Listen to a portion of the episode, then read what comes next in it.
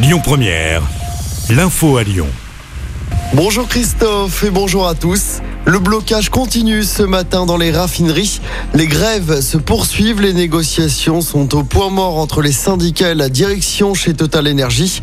Sur France 2, hier soir, Emmanuel Macron a parlé d'un retour à la normale pour la semaine prochaine. Un tiers des stations-service manquent encore de carburant ce matin. Une réduction de 25% sur l'abonnement TCL du mois d'octobre. L'annonce a été faite hier soir par Bruno Bernard, le président du Citral. Un geste qui fait suite aux très nombreuses pannes sur les métros lyonnais, notamment sur le métro B. C'est une remise d'environ 16 euros pour un abonnement plein tarif. Les abonnés doivent se rendre sur le site ou l'application TCL pour faire les démarches de remboursement. À noter qu'une réunion est prévue demain entre le Citral et Keolis. Une nouvelle fusillade à la Duchère, ça s'est passé dans la nuit de mardi à hier. La police est intervenue juste avant un règlement de compte en suivant un homme armé en scooter. L'individu a tiré sur les forces de l'ordre sans faire de blessés. Le tireur a finalement été arrêté.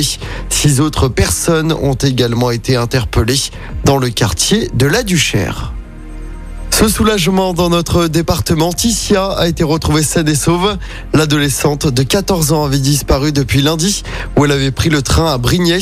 Un appel à témoins avait été lancé par la gendarmerie du Rhône afin de retrouver l'adolescente.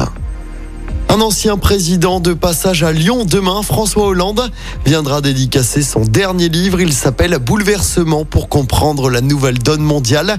Le rendez-vous est donné de 17h30 à 19h demain à la librairie de Citre à Bellecour. On passe au sport en football. Nouvelle victoire de Marseille en Ligue des Champions. Comme la semaine dernière, les Marseillais ont battu le Sporting Portugal. Victoire 2-0 hier soir à l'extérieur. Avec cette victoire, Marseille est deuxième à égalité avec les Portugais juste derrière Tottenham. Écoutez votre radio Lyon Première en direct sur l'application Lyon Première, lyonpremière.fr et bien sûr à Lyon sur 90.2 FM et en DAB+. Lyon Première yeah.